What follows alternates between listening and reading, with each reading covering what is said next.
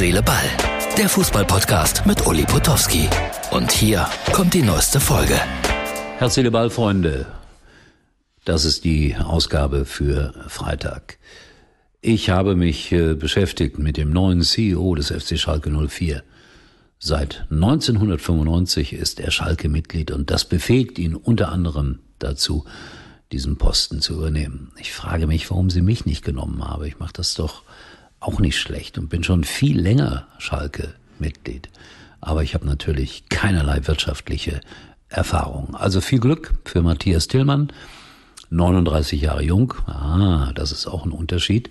Und ab 1.1.24 wird er die Geschicke des Vereins in die Hand nehmen. Hauptaufgabe zunächst einmal einen neuen Hauptsponsor fürs Trikot zu finden. Er hat das schon mal gemacht mit Chelsea und Trivago, die haben irgendwie im Fußballsponsoring zusammengearbeitet. Also mal schauen, ob er es schafft. Wir bleiben noch ein bisschen bei Schalke.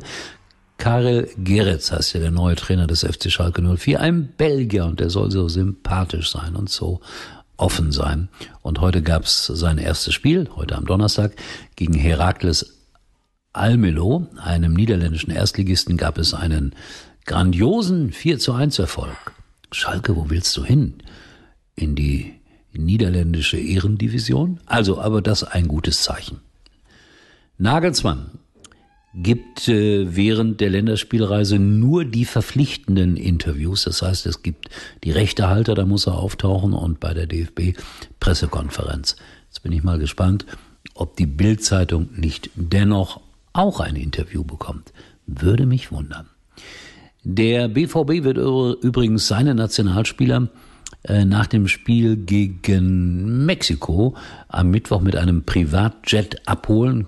Kostet mal so locker 100.000 Euro. Aber man will sie natürlich möglichst schnell nach Hause bekommen, damit sie möglicherweise Freitag gegen Mainz schon wieder im Einsatz sein können für den BVB. Wenn ich mich so an meine Amerika-Reisen zurückerinnerte, ich brauchte immer mindestens eine Woche, um den Jetlag loszuwerden. Naja, wir gucken mal, wie das wird. Tell, ein Thema für Deutschland. Nein, das ist natürlich völliger Blödsinn. Der Junge ist 18 Jahre alt, ein Riesentalent, stimmt alles. Aber er muss eingebürgert werden und das dauert fünf Jahre. Das ist doch Blödsinn. Macht der Junge doch nicht und der hat auch ein hohes Standing in Frankreich. Also ich weiß nicht, wer die Diskussion angestoßen hat. Doch, ich weiß. Aber es ist eine blödsinnige Diskussion. Also Tell für Deutschland. Das können wir uns abschminken. Übrigens, Nationalmannschaft nochmal. Oliver Bierhoff hat angekündigt, bald ein Comeback zu feiern. Ich bin gespannt, wo. Schalke wäre ja auch so eine Adresse gewesen, aber das macht ja jetzt Matthias Tillmann. Oliver Bierhoff ist natürlich auch zu höherem berufen. Rot-Weiß Essen vielleicht seine Heimatstadt. Geht nicht, weil er bei Schwarz-Weiß Essen groß geworden ist. Bin gespannt, wo Oliver am Ende landen wird. VAR, Videoschiedsrichter. Es ist ja das ewige Thema.